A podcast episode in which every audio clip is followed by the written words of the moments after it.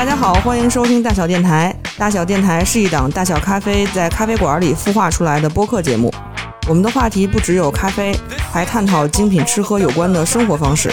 如果你对我们的内容感兴趣，欢迎在小宇宙、喜马拉雅、荔枝、网易云、QQ 音乐等音频平台上订阅和收听。我是主播伊藤。今天很荣幸请到了我的两位好朋友张老板和 Victor。Hello，Hello，Hello！音频节目对面的小伙伴们，大家好，我是 Victor，然后也是一鹏的酒友、烟友、崇拜者、徒弟，够了够了啊够了然后这个伊藤的好朋友、父亲，打引号的 啊，吵架的对象、灵感的给予者，然后深度的艾雷岛的威士忌的用户，大小的永远的粉丝。大家好，我是张一鹏。之前在大小电台录的这个播客节目，都是总会有新朋友一起录。然后这次是我两个最熟悉的、最好的朋友，而且平时我们仨也经常会喝酒、抽烟、扯淡。有的时候没有办法去别的地方的时候，在公园扔扔飞盘什么的，所以是非常非常好的朋友。但反而这样的话，我就得更加认真的想一下，我们会用什么样一个主题来跟大家聊天会更好。这次的播客其实是我们想聊的是用味觉和嗅觉来构建的一个世界。为什么会请这两位朋友来聊这个事情？是因为老 V 对于我来说是一个，他代表着自己的那种色彩、光影，他有非常强大的视觉表现力。然后一鹏呢，又是在用一个身体的所有感官在探索世界的人，所以我想这两个人结合的点，可能当然都是故事，但是我们更希望用定义一下，用味觉和嗅觉来说这个故事。所以呢，我们会有一些 background，就是为什么气味这个事情被我们拎出来说。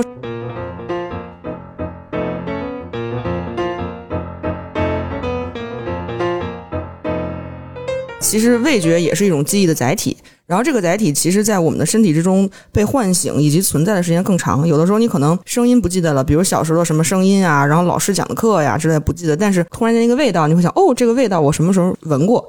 所以这是一种味觉本能的这种记忆，它的确被科学研究证实过，它是人类本能的一个记忆。它因为你比如说远古我们狩猎的时候，呃，闻到某些所谓危险的味道，比如说有毒的果子呀，或者说某一种动物粪便的味道，我们会远离它。所以它其实是一种本能的和我们一起在进化着的一个功能。其次呢，有一个效应叫普鲁斯特效应，它的核心就是说在图像、声音和味觉这三个比较。对人体感官有刺激的维度里，味觉对我们的刺激是最大的。比如说，你同样看到了一个大象，但是你闻到的是桃子的味道，所以你在之后在做这个实验的时候，你可能闻到桃子的味道会更快速的想到大象，而不是你看到大象反而想到桃子。所以说，味道对人的感官的调动以及记忆的存储，它是更高效的。所以。想跟大家先聊一聊自己印象深刻，咱们比如说就说，哎，现在跳出来这个脑子里的味道是什么？可不可以形容一下啊？我们现在这录音间就充满了这个 Scotch 的味道，嗯嗯，嗯这个拿到这个选题的时候，其实我是非常感兴趣的，因为作为一个创意工作者吧，他对于所有的感官的调度的理解是基础的一个能力。其实味觉也好，听觉也好，呃，视觉也好，或者触觉也好，或者嗅觉也好，等等，我们说 five sense，它其实对我来说都是视觉，就是味觉它是也是可视化的，嗅觉也是可视化的。我们想想，很多盲人可能看不见。但是他通过他的味觉和这个嗅觉去构建了他的感官的色彩和世界，所以这两个触觉嘛，我觉得今天是一个很好的一个 opening 的一个 topic。那回到伊藤刚才说的那个点哈，就是现在我的呃味道的感觉是什么？现在我的味道感觉是非常平静的湖水，这好像不是味道，但在我的世界里，这就是现在的味道。那平静的湖水是什么味道的呢？可能我对于它的理解是有一点点。灰的味道，然后对灰尘，然后又有一点阳光的味道。你看阳阳光它又不是一个可以被形容出来的。对，然后有一点点清风的味道，大概是这个感觉。在目前的状态下，我可能一会儿会闻到打雷啊、下雨啊，然后会闻到烟草啊，会闻到燃烧的麦梗啊。但现在你要问我的味道，就是我们三个人在一个周日的下午，在河边啊，有太阳，有微风。然后有一点点灰尘，好像是北京的近郊，还不是那种江南的那种水落乡村的感觉。一鹏呢？嗯，我已经非常非常有这个画面。你也闻到了这个味道，是不是？对啊。对不起，我这个被他强行带入了一个这样的场景下，我也只能闻到这个味道了。啊，真的吗？但是。我觉得他的描述非常的有画面感，对他对我来说就是一个非常有画面感的人。就是 Victor 对我好多印象都是他拍的一些照片，比如说他他是一位导演，然后他去过很多很多地方，然后他的那些照片会有一些当然比较印象深刻的，比如说去硫磺井啊，当时你们去拍纪录片的时候，还有那种的应该是巴厘岛什么的，有一个打扮的非常盛装出席在跳舞的一位男士，然后我觉得那一些照片都是夹杂着东南亚的海风，然后。咸咸的味道等等，可能是我对 Victor 这个人第一印象的味道。嗯，当然了，我觉得对于一鹏来说，此刻是不是就是咖啡馆的味道是比较熟悉和舒适的？呃，还真不是。反正最近的话，最有印象的一个味道，不是来自于现在，恰恰是因为过去。呃，比如说，其实最近的时候，我最有印象的这个味道，我闻到了它之后，我忽然想起来我的大学生活。呃，那是因为当时的话，我刚到开普敦。然后我的房东就是那个 homestay 的房东洗衣服嘛，但是当时那个味道我特别喜欢，有一种特别清爽的感觉，呃，有一种海风的感觉，你知道吗？但是我在想，会不会是因为我当时就在开普敦，因为你知道吧，三面环海这个样子。但是我其实以我当时的这个英文水平。交流水平压根儿又不知道，我找不出来这个味道该怎么去描述，所以后来的话也就忘了，就不了了之。直到最近我洗衣服的时候，无意中用了一款洗衣液，是叫马赛皂液。然后我用这个马赛皂液洗衣服的时候，出来的这个衣服的味道就是那个时候的味道，我才惊醒哦，原来这个味道是我上大学的时候洗衣服用的味道，我贼喜欢这个味道。所以最近的话，通过这个味道，一下子把我带回到了自己的大学生活，让我想到了那个时候跟我有关系的这群人。味道对于我来说是一个非常重要的事情，无论是家里的味道，还是呃，我举个例子啊，说一个不太好的例子。两个多月以前，我去过别人的一个空间，实际上这个人的话呢，他是还蛮有才华的，但是当我走进他的这个空间的时候，味道不好。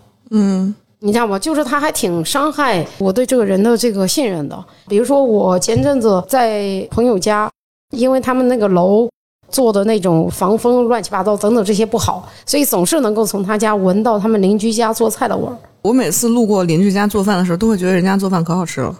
这是挺有意思的一个点啊！我有的时候回家，因为我住的那个环境，邻居大家也没有那么多的社交，甚至你可能住了很久都不认识，但是味道你能认识。嗯，比方这家他就喜欢做那个糖醋排骨啊，这这又是哪家在做了？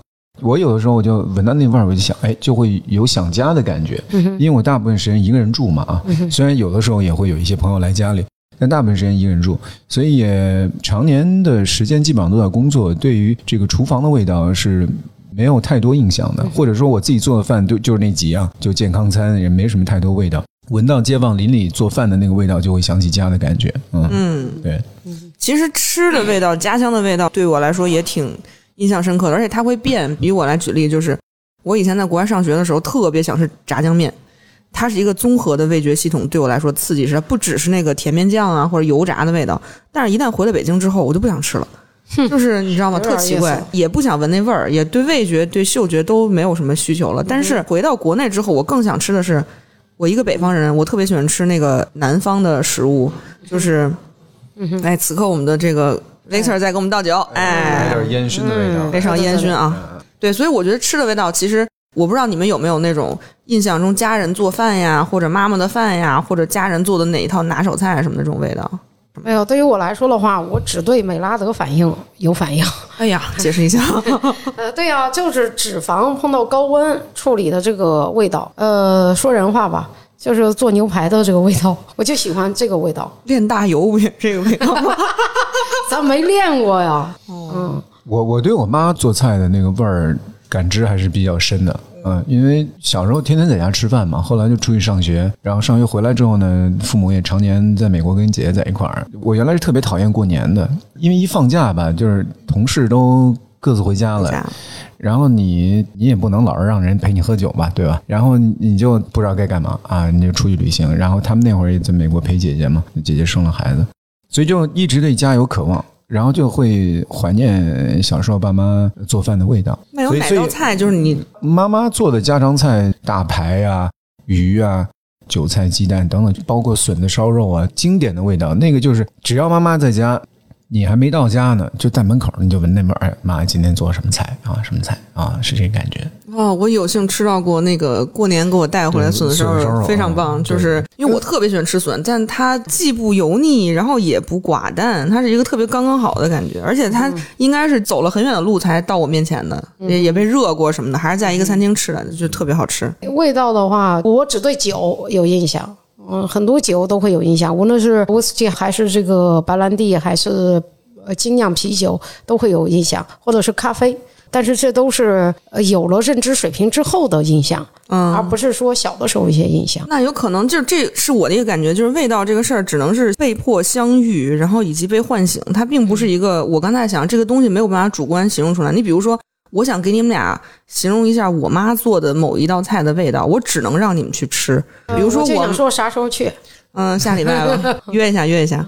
其实，在这个时代，我们有那么多都能不面对面去解决的问题，比如说哪怕录播课也可以不面对面解决，但是闻味道这件事情却必须要去闻是的。比如说，我刚才在想，我说我网购买这么多东西，衣服我可以从意大利买来，这鞋可以从哪儿哪儿买来，但是只有味道，我没有办法通过互联网它的描述，比如说香水儿，他说啊前调是什么，中调什么，后调什么，这个东西永远都需要你到手里之后才感受到，所以味道这个事儿挺奇妙的，就是你只能跟它相遇，不能假设它是什么，也不能事后再复原出来它，所以它跟记忆的联系还是挺深刻。不知道你们有没有这种感觉？说到这个香水，我忽然想到一件事情。一五年的时候，我因为那个时候经常去一个咖啡馆，有一天的话到那个咖啡馆之后，这咖啡馆呃老板上楼之后，他就知道我在，因为他闻到了我的香水味儿。从那以后，我再也不一直都用一种香水了。嗯，狡兔三窟啊！说到香水这个事儿哈，我还有一个印象比较深刻的点。小的时候，年轻的时候就装逼嘛，对吧？就买那些所谓的大牌的香水啊，出去干嘛的，排队这个那个的，想给自己留下一个 iconic 的一个味道的感觉，跟别人不太一样。嗯，那会儿就用 Canso 啊什么的，都有过，都有过。对对对对，后来长大了呢，就知道生活其实是很简单的一件事情，没必要给它弄那么复杂。但是伊藤呢，他干了几件事情让我是很难忘的啊。嗯，我们公司呃第三年吧，第三年年会的时候，伊藤呢就手动的制作，给每个人做了一个味道。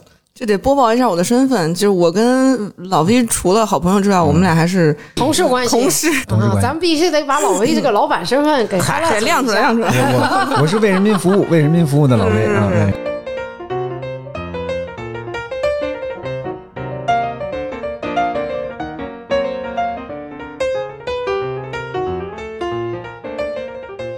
首先，他给我做了一款香水，其实非常便宜啊，成本非常便宜，但是那香水特别的好闻，我就觉得哇，这就是我。然后呢，一旁在那个香水的时候呢，他给每个人做一张贺卡，啊，那张贺卡我到现在还留着啊，可能那个香水的成本就二十块吧，但我觉得那个香水比两千块的还要珍贵，那味道很好，它也很像我。然后它贺卡上写的是苏州河的水、威士忌、阳光，还有其他几个字儿我忘了啊。然后我就把那张小卡片呢，就贴在我的那个洗手间刷牙的那个镜子上面。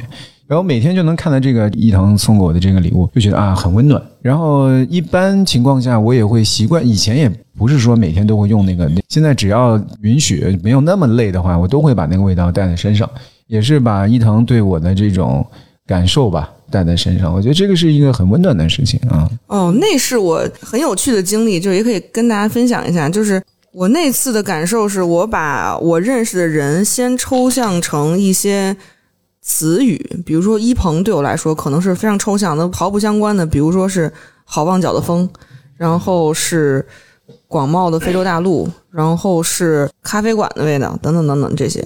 然后再从这些词语里去提炼，说如果我能给他一种味道的话是什么？然后这个时候我再去跟做香水的人说，我说我想要这个人味道多一些，比如烟熏，然后这个人的多一些海的味道，等等等等。当然，那个调香师他就会把这个东西调出来。然后这个事儿一鹏也知道，他羡慕了我们的同事很久，是不是？就是回头得给大小来个定制，来一个，来一个，对对对。我也是第一次感受到，说我对一个人的描述能让大家觉得特殊，然后很受到感动，我觉得挺棒。所以味道的力量还是挺大的。非常大。嗯，然后后来老 V 又跟我要了一瓶，幸亏当时多做了一瓶，用完了一瓶。是对第二瓶也快用完了啊，但是好像这知道了两知道了两瓶的味道不太一样。这是我们的一个高级词汇，叫平差。但是那个情感的温度一直都在的。对呀啊对对。没事，给你换一个，回头我们再形容一次。每人都会变嘛，味道会变，真的那当然，人会变啊。是你说今年的我们跟去年的我们，跟二零年的我们，跟二零一九年的我们，可太不一样了。就味道就跟爵士乐一样，它跟环境、跟你的内心、跟你的情感、生活、工作的经历都时时刻刻在发生变化。你开心的时候吃一道菜，你不开心吃一道菜，味道完全不一样。包括酒啊什么的，一般都放一阵子，味道会不一样。然后包括巧克力也是，就你刚开始吃的时候，或者你把它储存温度不一样，都会挺不一样的。是的比如红酒，可能最简单的例子，你放一会儿之后，味道都不一样。再醒，对啊，像巧克力，它在放置的过程中还会继续的发酵，继续的纯化，所以它的味道当然不一样了。酒更是如此，是不是？哎，我对于这个 whisky 的味道永远都是恒定的。我开心不开心，喝它就是那个味儿，因为它给我一个很标准。和它是你的 benchmark。不是，它是我的好兄弟，就是你开心庆祝一下，你不开心你冷静一下，但是我。想问一下，哎因为即便是对于 whisky 来说的话，它也有各种风格的 whisky。对，呃，我今天喝到这款你带来的，嗯那我就知道你喜欢什么。但是你不喜欢其他风格的 whisky 吗我现在基本上只喝艾雷岛的，？OK，所有的产品都可以，就是它的那个特殊的地理位置导致了它的那个烟熏和泥煤的感觉，呃，只要是那个感觉的我都喜欢。就感觉好像你到这个年纪，跟这个朋友也不用说太多，你们俩一碰杯，他就知道你今天开心不开心。你开心，他还为你鼓掌；你不开心，他还陪你聊聊天，或者说他听你倾诉，可能很稳定。其他的，你像那种混合型威士忌吧，就感觉层次太多了，反而没有层次。那你会，比如说 whisky 对你来说就是这一个产区的这固定的口味嘛？比如说我呢就不一样，我喜欢喝自然酒，然后包括红酒，它醒来醒去的味道也不一样。那这种东西对于你来说会是不能接受的味道或者口感吗？或者你会 appreciate 那个东西吗？呃，不是不能接受。你像，其实我也是个酒鬼吧，对吧？嗯呃，标准的。标准的酒鬼。对，以前呢，就是感觉红酒呢，首先是自己的知识储备不够啊，不能够去有那么多的时间和精力去了解每一款酒后面的故事，包括它的这个从前世到今生到现在，包括你要去尝它所有的这些产品，然后慢慢的去构建你的判断它的这个性格的这个世界观，没有那个能力和时间。所以对红酒的这个了解呢，其实属于那种，如果说是一个一百分的卷子，我可能最多只能做到三十分、四十分。啊，所以我自己主观上，我并不觉得我有那个能力去说，哎，这是一款好酒，这不是一款好酒。我的能力对于红酒的感觉就是，哎，这个红酒蛮容易喝的，我喜欢，That's it。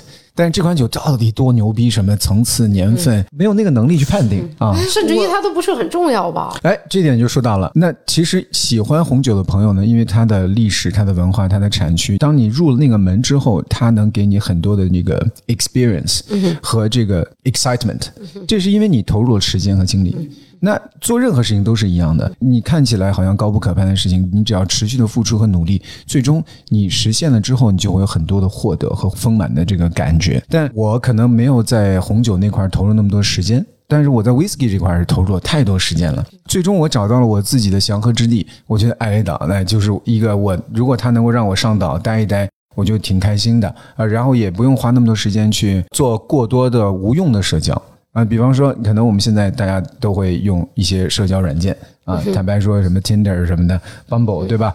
因为我们现在呃大量时间都被工作所占据，没有什么社交的时间，甚至你都不记得你上次去一个蹦野迪的这个 场面是什么时候，你你你根本就不知道了，因为工作太忙了啊，生存压力也比较大。所以你的社交时间大部分都是在呃以手机为中心的这些社交软件当中。当然，它是一个很好的工具啊，帮你拓展了社交圈。但是 again，你你在 Bumble 和 Tinder 上，你也要花大量的时间去构建很多的这个事情，从陌生到不陌生，从带引号的不陌生再到真的不陌生。我也尝试了一段时间，最后还是觉得很浪费时间。回到味道本身嘛，我觉得味道它的最强的这个感觉就是真实的。你不能通过手机去了解一个味道，对，而且刚刚听老魏说完，我有一个新的感受，就是味道其实是能给一个人提供很大的安全感。你可能是回到这个味道里，你马上很多感官就放松下来了。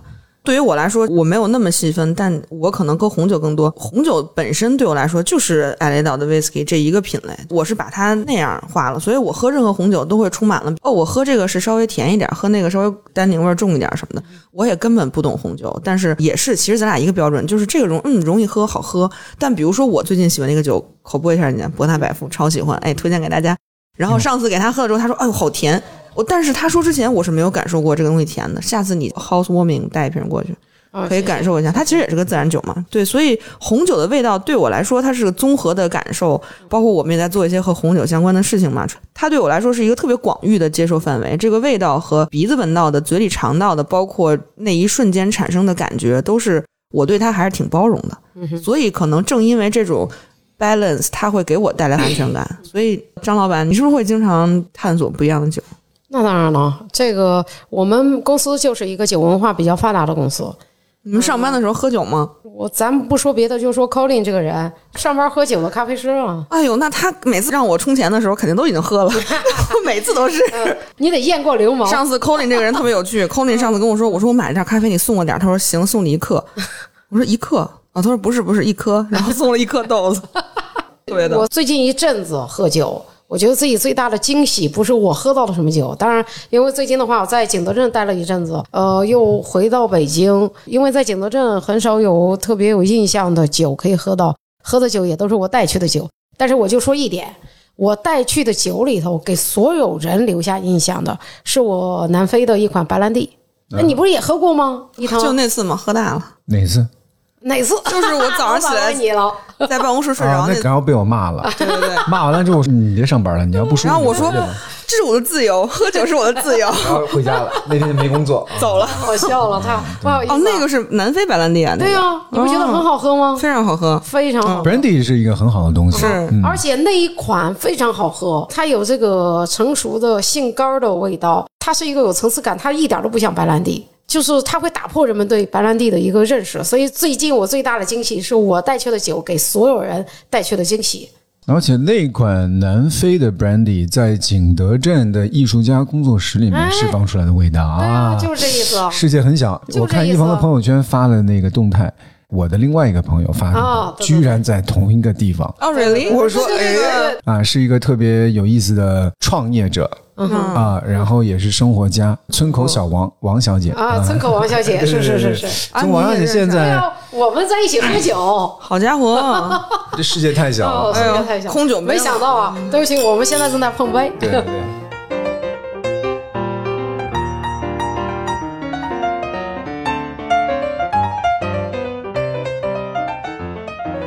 你 说到这种酒，然后在差异很大的文化氛围里的这种故事，我也有。就是我有一年去欧洲看我朋友，然后去巴黎，正好赶上罢工，所以我们当时住在一个 Airbnb，然后那 Airbnb 有一特别大阳台，就能俯瞰街上什么状况。当时正好赶上一个游行，然后当时我就从我的行李箱里掏出一瓶那个二锅头，就咱们那种扁扁瓶，超小那种，然后跟法国朋友们在那喝，然后他们说：“我的天呐，这是中国伏特加吗？”我说：“你倒也是可以这样理解。”然后他们就巨爱喝那个，然后回欧的时候，露西亚的妈妈，就我们公司西班牙那一小姑娘的妈妈，特别爱喝二锅头。嗯，其实二锅头，我觉得对于他们来说，可能还挺容易喝的吧，某种意义上来说，unique，嗯，不一样啊，就像我们去喝当地的一些烈酒 spirit 一样。我印象比较深的第一次去蒙古拍片，说到了我对。Victor 这个人印象深刻的一些场景，还原一下吧。我特别想知道你那个揣在怀里的士力架在冰天雪地里吃是什么味道的。真的，他给我讲过这个故事，我当时惊了。哦，赶紧赶紧赶紧讲一下啊！呃，蒙古国给我留下几个大特别深的影响啊。我们第一天呢，摄制组就到了乌兰巴托，飞机在乌兰巴托上空盘旋的时候呢，真的就你感觉就是首府啊。但是就是一个工业城市，全是那些大烟囱排出来的东西，你就基本上看不见那个首都的模样。然后我们下了飞机，进了酒店，先是看景嘛。市区其实很小，然后山上都是贫民窟。据说特别堵车是吧？乌兰巴托交通状况堵车，可能就是光华路到大望路吧，就很小，市中心很小。那个周边的山上有巨大的成吉思汗的画像，在山体上刻出雕刻雕刻出来的啊。然后那个呃，山上住的全是贫民窟啊，就是就穷人家的孩子。大望路到光华路之外，就比方到了那个通惠河北路那块儿，可能就是工业区了，全是那些工厂的烟囱什么的。中间有几个牛逼的酒店啊，但是都是华人开的。有一个香格里拉也是华人开的，有一个类似于像人民广场一样的他们的那个广场。广场的旁边有两个画廊，一个是韩国人开的画廊，一个是日本人开的画廊。当天晚上看完景，吃饭，喝了一款酒，叫成吉思汗。我猜是个伏特加。赶他是个伏特加，哦，特别牛逼。嗯，当天晚上呢，我们摄制组呢住了一个类似于像招待所一样的一个酒店，酒店三十个房间，我们可能干掉了二十七个房间。那个大组啊，对，总共也没多少人其实，然后呃喝了大概十瓶左右的成吉思汗，怎么喝啊？shots？喝 shots。那你们不晕吗？是这样的，首先蒙古的地接特别的热情，款待了我们，先吃了羊肉，呃，真的是羊肉，好吃，特别好吃啊！但是后面就变成了噩梦了，因为天天只有吃那个，没有别的东西吃了。一晚上喝了，我记得应该是喝了十多瓶吧，成吉思汗，喝到第二天凌晨三点钟，完全不知道自己在哪儿了啊！然后一楼、二楼、三楼都不睡觉了，就开始就各种串起来 party 了。我那个时候学会了第一句蒙语叫“奶子”，就是兄弟的意思，兄弟的意思。太好笑了，对我们 高级。对对，很高级，很高级。我们那个随队的司机啊、就是蒙古的大哥，原来都是当兵的，然后人都特别耿直，每个人腰里边揣了一把刀。那把刀一是防身用，他们也有很多就从小游牧民的起起码然后他们有信仰什么的，对就是另外一个就是他们吃羊肉的时候方便，杀一头全羊弄完煮完了之后，直接拿刀给你刮肉吃。所以成吉思汗是我当时的一个很大的对于蒙古的这个呃一点零版本的理解，很猛，太猛了，但是也不贵是吧？就是大家喝得起那种，就跟二锅头差不多。嗯啊、是特别平民的一个价格。然后后来我又听俄罗斯的朋友说，说在东欧的夜店里面，成吉思汗是非常主流的 premium vodka，哦已经干倒了那个 Smirnoff。哦，对对对，这个事儿比较牛逼，我操！东欧不是喝苏联红什么的啊吗？对对对对对啊，救命啊！对，所以听着就像一个是呃成吉思汗，一个是奶子啊，这是我对于蒙古的，还有就是男人腰间的那把刀，这是对蒙古的理解。后来呢，就是我们随队的那个厨师啊，厨师团队有三个人，两个是大姐。嗯哼，我们走到蒙古的西部，再到北部，最西部是去那个乌吉，乌吉那边就是离什么哈萨克斯坦、吉尔吉斯坦、聂斯坦特别近。他们那边的那个民族呢，就是每家每户都会养老鹰，叫 eagle hunting。嗯，那吃的那些兔子啊什么的，都是骑马到山头把老鹰放下去，让老鹰抓东西。对，中间的过程都是很多游牧民族会随着气候北部、南部的这种迁徙。然后我们又去了最北部，叫白湖 （White Lake），是蒙古现在为数不多的仅存的 shaman，就是神婆在的一些地方。就神婆跳舞，啊弄的啊，都能给你算命。萨满吗？萨满，萨满，对萨满。然后是女性为主导，母系氏母系氏族族。对是那边的很多的家庭呢，你能看到有很多，比方说爷爷奶奶、这小朋友、妈妈没有爸爸，嗯哼，就是很多的男性去到那边，如果女性喜欢你，会挽留你在家里边吃饭啊，住一晚上，第二天你想去哪儿去哪儿，然后由这个妈妈来承担一家所有的这些责任。像中国的那个云南那边那个还有就是海南南黎族，啊，黎族也是这样，啊走婚嘛，就是。对对对对。对嗯对。母系社会。但是哦大家对记忆有什么不好的联想吗？哪一种？对，就是对味道有什么不好的？不好的其实他刚才说到哈萨克斯坦，就之前我就是上学的期间总去伦敦嘛，然后最便宜的那个航线就是从莫斯科转机或者从那个哈萨克斯坦转机。然后我对那个机场的味道特别不喜欢，就是充满了那种封闭空间的膻味儿那种感觉，狐臭味儿。不是狐臭味儿，狐臭味儿是那个我们目前在举办世界杯期间那个沙特卡塔尔，然后还有那个迪拜的那个航空公司，嗯，那种我觉得是狐臭味儿，但是哈萨克斯坦就是有一种寒冷的，但是人气儿出不去，因为它可能太冷了，我去的时间，然后就是出不去又进不来那种味道。但我觉得他说的那个就很辽阔的味道，哎，这部分可以请老 V 给我们一些图片的补充，就是其实是有很多哎，真的可以视觉的，对可以放在我都看到过，嗯就他穿那个特别厚的，因为在白湖那个妈妈在每天早上出去捕鱼啊，嗯要把那个冰壶啊冰就冻上的对冻上的冰壶凿个洞，然后把网放进去，第二天再来哦再来弄。对哎，，我特别好奇，它蒙古包里闻起来什么味道？呃其实也蒙古包又是另外一件事儿了。在白湖，他们住的不是蒙古包，那就会冻死啊，因为零下 四十多度嗯啊。那蒙古包是在可能南部的一些地方哦，就是啊温带草原。然后呃，回答你刚才那个问题啊，就是说那个不喜欢的味道，嗯，不喜欢的味道，我也有一些考虑啊。其实我觉得所有的味道都是一个情感的介质。是你比方说，我原来就是特别讨厌吃火锅，嗯为什么呢？为什么对吧？对呀、这个是不喜欢。这是很难以理解的一个问题，嗯，对吧？对对，就是我以前小的时候呢，我从来没有在火锅上有满足感，因为其实是心理的问题。嗯因为你吃完火锅以后吧，一身的全是火锅味儿，然后你那火锅味儿呢是从头到脚嗯哼，全面侵袭，是是是，从你的指甲缝儿到你的这个头发丝儿，到你的牙齿根儿，到你的衣服，到你的鞋，全是那味儿。然后你那味儿到你的家里边之后呢，你的家里边也那味儿，嗯哼，然后要散很久。所以以以前呢，就是吃火锅的时候，大家说，哎，吃火锅吗？我就显得很不合群。我说，哎，不去了，不去了，不谢谢谢谢谢谢。其实就很不合群。嗯后来可能也是长大了吧啊，哎，吃火锅啊，行，可以。当你去尝试去打开去接受的时候，好像也可以，没有那么难吃。啊、到后来就是能不能吃一点变态辣的火锅？然后那个味道其实还是依然有的，但是你已经不讨厌那个味道了。什么意思？你在情感上打开了，接受了他，接受了他身边的人。回到那个伊藤说那个味道啊，其实大家都知道，比方印度啊各方面可能会有一些特殊的味道。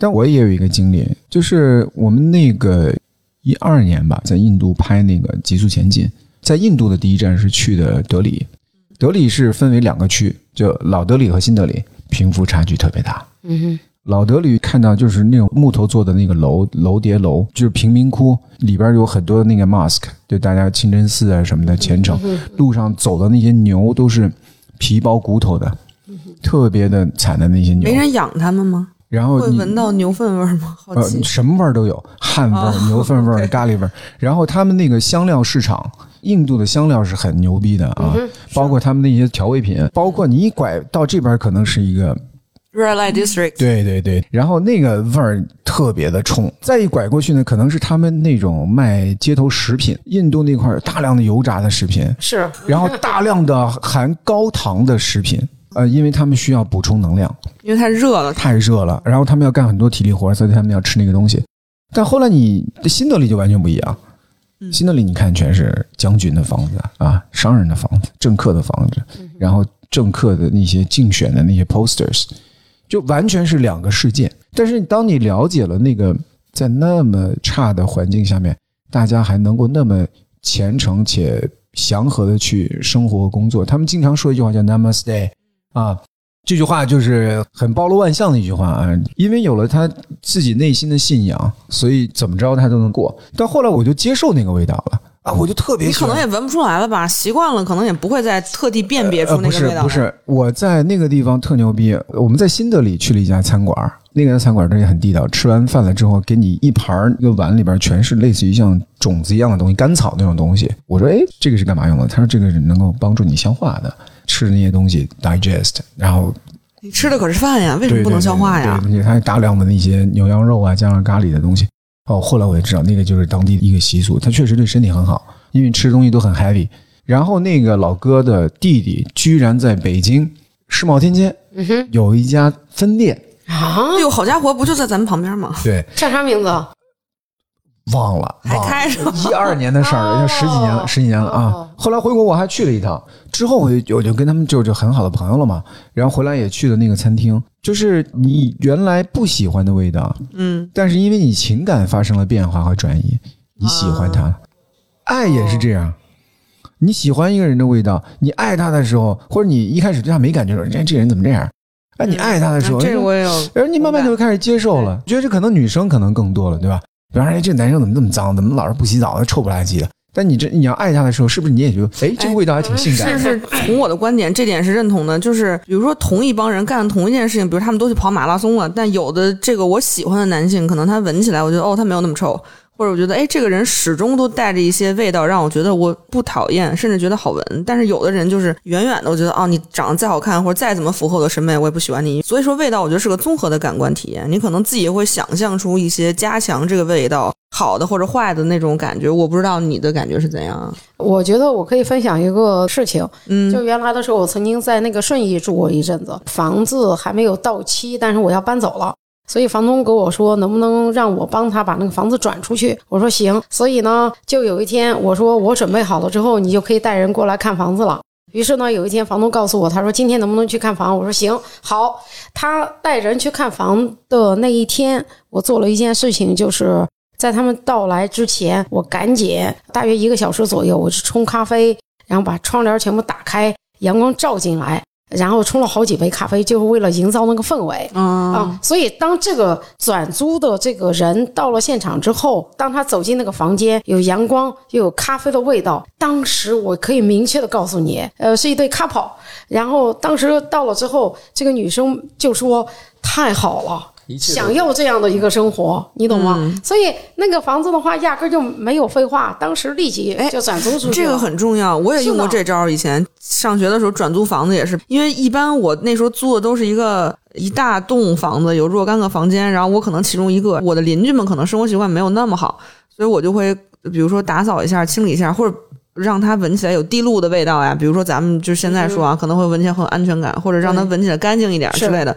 这个很管用，因为这也是我觉得好多在商业上大家也会用的一个方法吧。就 Lululemon 有 Lululemon 的味道，然后对，为什么商场里酒店也是这种氛围的这个香氛？它是很重要，很快的嗅觉上就能感受到。所以，那我有一个疑问，嗯，呃，味道会有高级和低级之分吗？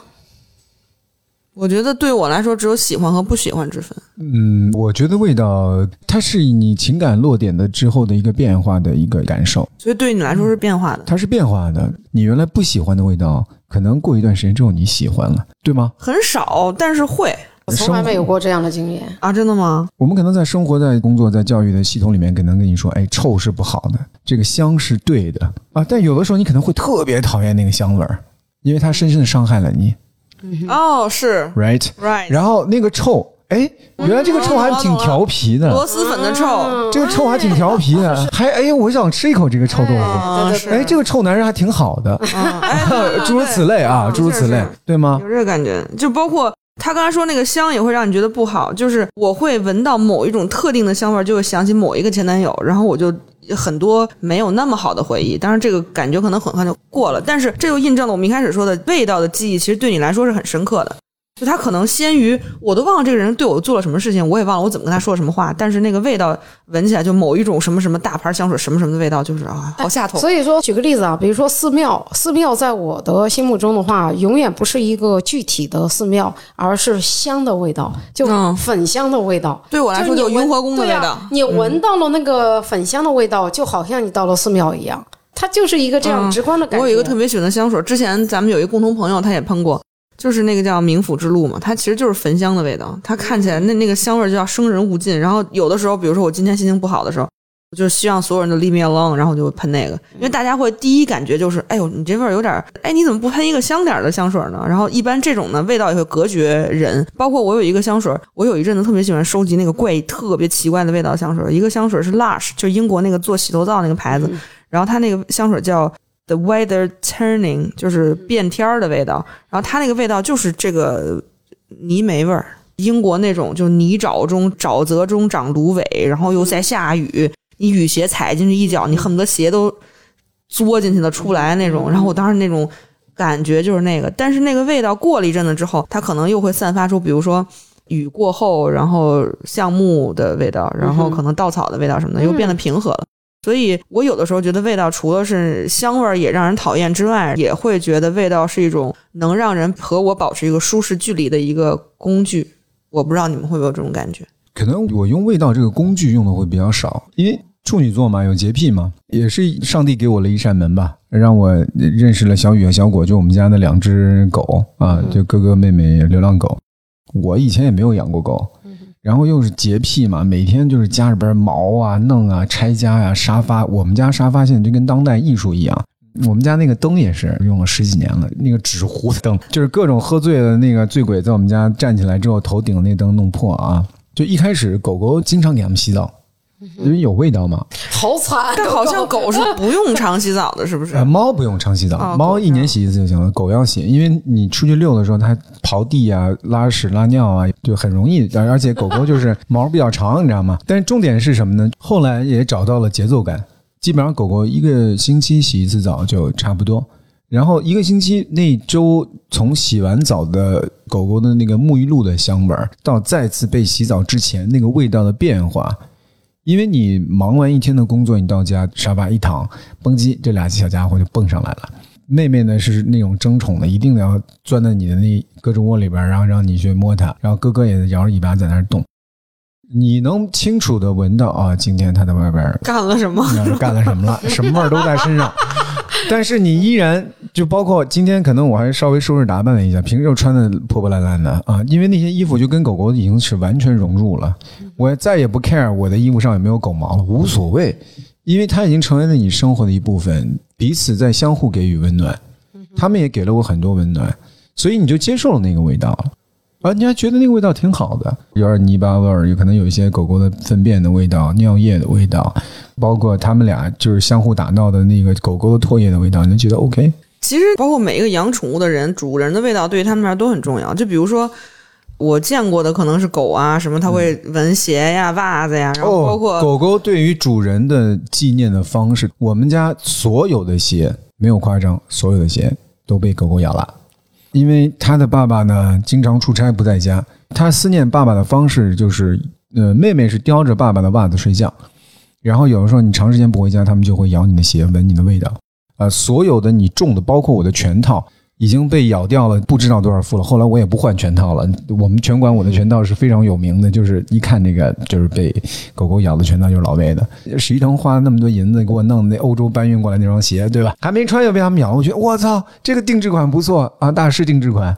啊、感觉他们饿了，把那个特别好的一块皮给吃了，你知道吗？就 我看我说我靠，这么好的一块皮，然后染的如此之好。我原来以为是我运动鞋他们也养，就是还是爸爸那个味道。嗯。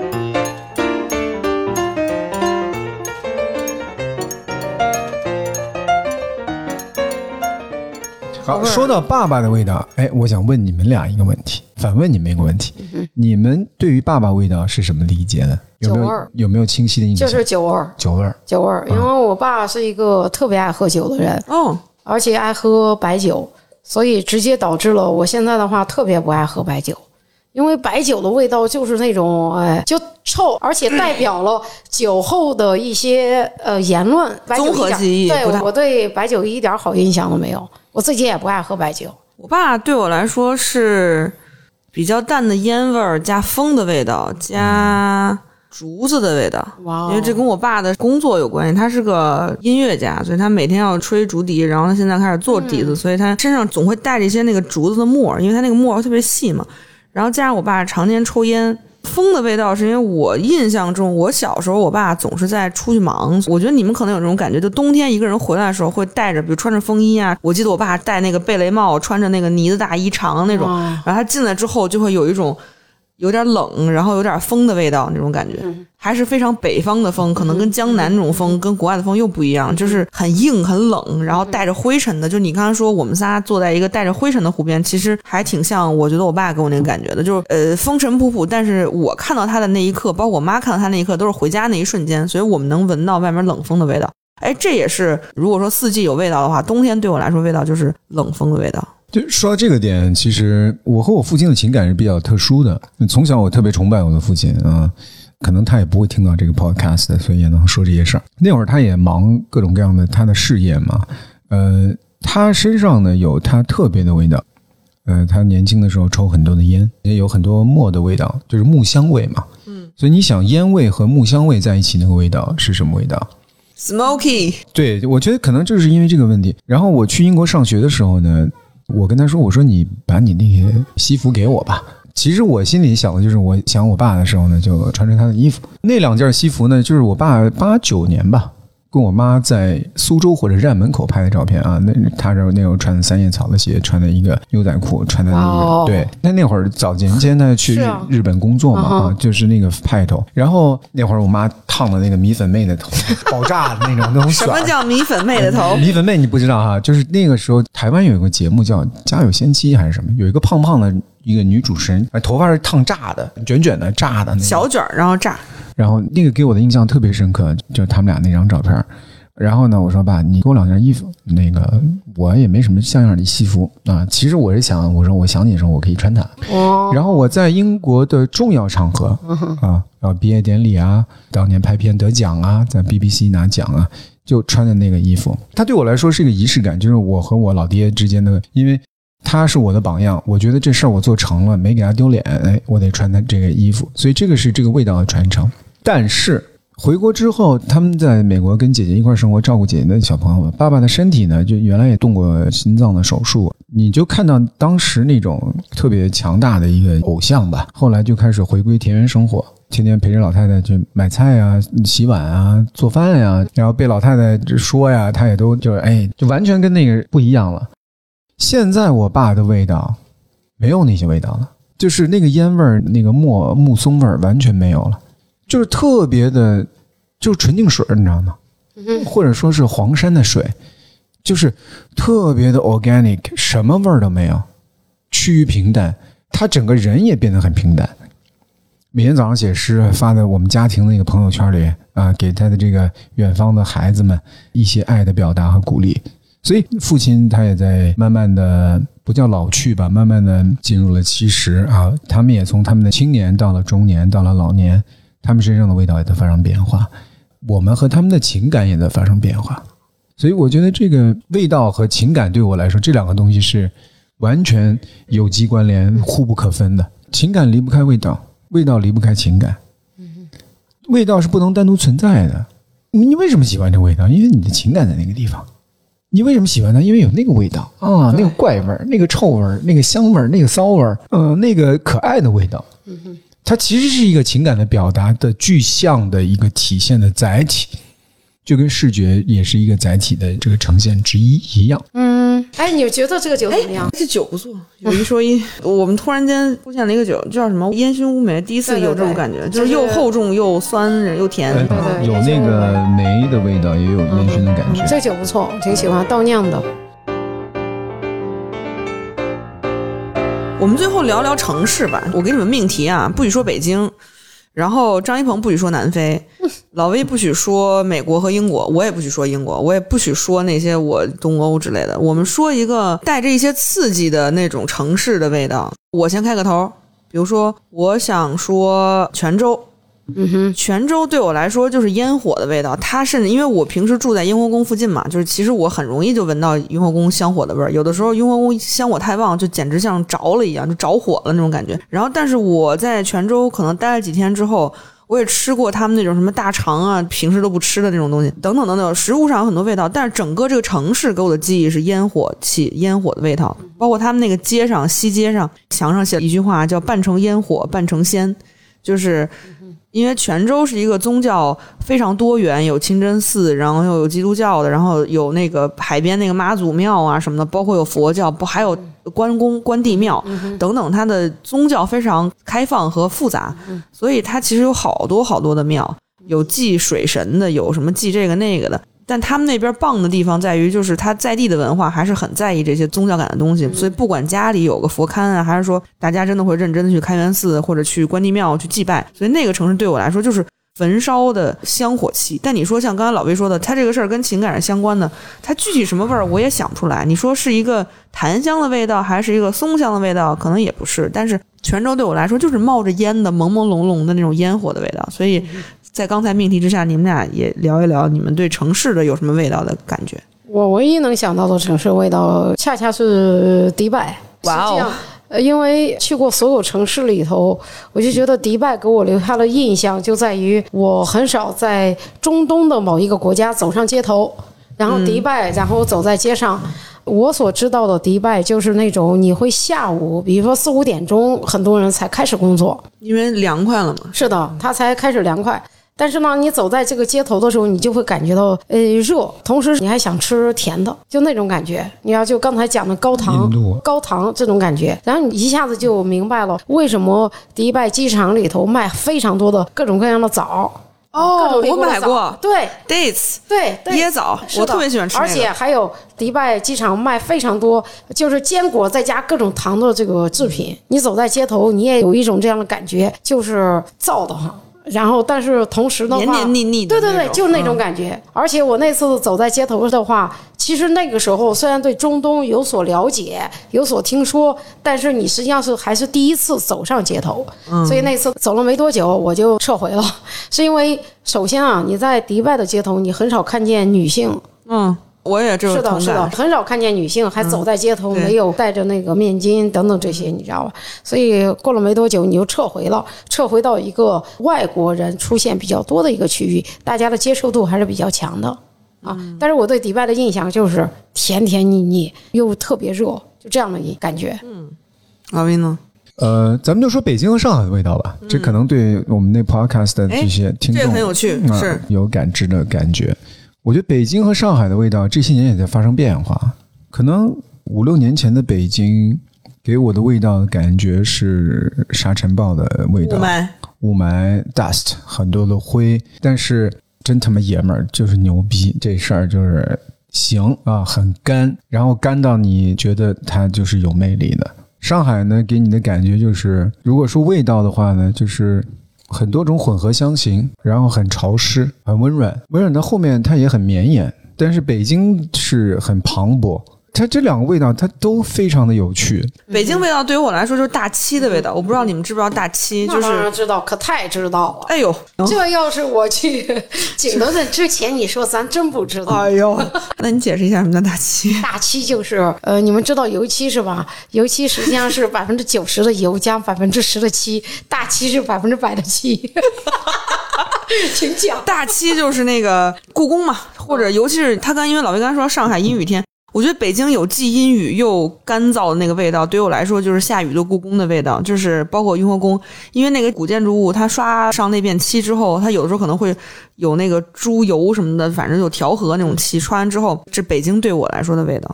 虽然咱们仨都应该是长时间生活在北京，对但在北京的味道又如此不一样。哎咱们真应该做咱们来一个呃来一个北京、上海的味道。太多可以非常好啊！我们预告了一下下期。而且北京的现在就是各个区吧的味儿都不一样。比方说咱们现在比较关心的朝阳区，太丰富了朝阳区对我来说味儿特别 cyber，、啊就是。然后西城区说我们东城区，啊，东城区就是比较独特的，因为那些中轴线上的那些老家伙们太牛逼了，就是你怎么弄，我就在那儿待着，就是你得 be part of this。呃，东城区对我来说就是卤煮味儿。这期的话，我们给大家预告一下啊，我们今天这期因为聊得太开心了，所以我们又直接想出了下期选题，which is 和城市限定相关的味道，也就是北京和上海的味道。所以呢，今天也聊得太高兴了，已经喝了好多酒了。下次多带点过来。下次多带点啊，嗯大家然后也可以给听众发一些酒嘛，互动对，我们。可以互动一下，然后包括今天这期的各种图片什么的，也可以，我们对剖出来。大家也可以把自己对于城市的味道在我们 podcast 下面留言互动一下啊，然后我们也会送出免费的惊喜，各位，这个真不都是主播自己掏。钱买的。完全没有问题，这题。真不是安排好的，老魏真是太适合，哎我们最喜欢这样的嘉宾了。，对，最重要，我的味道和大小的这个电台一直是在一起的，啊，听着非常油腻。对我觉得大小开了一个很大的窗口，然后把所有小的心思放在一起，让人和人之间变得更加亲近，这个是这个 podcast 特别有意义的地方。嗯，嗯，是，所以那个我们先这次就预告一下，下期的内容是城市的味道，以及下次的 host 是老 V 啊？对。怎么我就变成 host 你聊的不错嘛我们这对。好那我们今天的节目就到这里如果你喜欢这些节目的话请分享给你身边听播客还有不听播客的朋友。大小电台下周三见拜拜。拜拜。拜拜。拜拜。